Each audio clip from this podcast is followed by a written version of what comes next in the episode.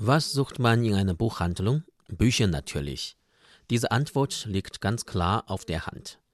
Heutzutage gehen viele junge Chinesen jedoch in Buchhandlungen, weil diese online sehr bekannt sind.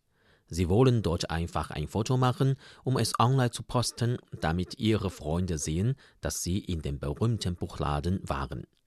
In Anlehnung an das berühmte Zitat des argentinischen Schriftstellers Jacques-Louis Borges ich habe mir das Paradies immer als eine Art Bibliothek vorgestellt, kommentierte Xiao Ying ein Foto in der Buchhandlung Page One im Stadtzentrum von Beijing mit den Worten Ich habe das Paradies gesehen.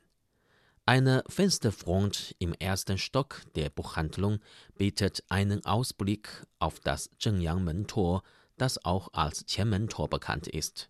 Der Ausblick zieht viele Besucher für Fotos an. Auch in Shanghai gibt es eine im Internet sehr berühmte Buchhandlung namens Doyun.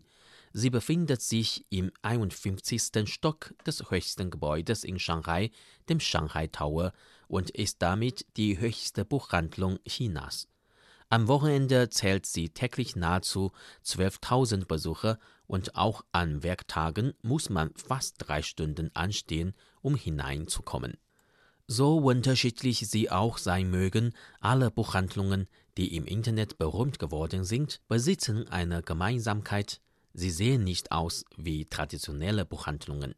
Ihre Designer haben im Durchschnitt fünf bis sechs Monate benötigt, um ihren besonderen Stil zu finden.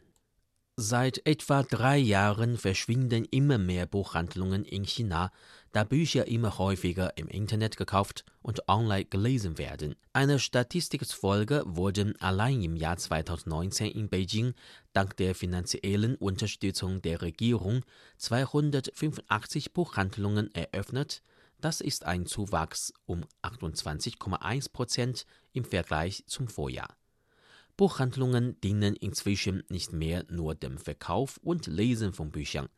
Aber wenn Personen nur in eine Buchhandlung gehen, um dort Fotos zu machen, kann man sie dann wirklich noch Buchhandlung nennen? Wang Lingsheng, ein Professor der Beijinger Akademie der Sozialwissenschaften, sagt, Internetberühmtheiten sind an sich ein besonderes Produkt des Internetzeitalters. Der Konsum besitzt ein besonderes Merkmal, Attraktivität. Man braucht es vielleicht nicht unbedingt, aber es muss faszinieren. Langfristig gesehen muss eine Buchhandlung natürlich auch ein entsprechendes inhaltliches Angebot bieten, sonst kann sie nur schwer lange existieren. Die Fotografen in den Buchhandlungen sehen das ähnlich. Fotos machen bedeutet zwar nicht, dass man liest, aber es hängt mit den Büchern zusammen. Vielleicht ist es ja für viele der erste Schritt hin zum Lesen, erklärt Xiao Ying.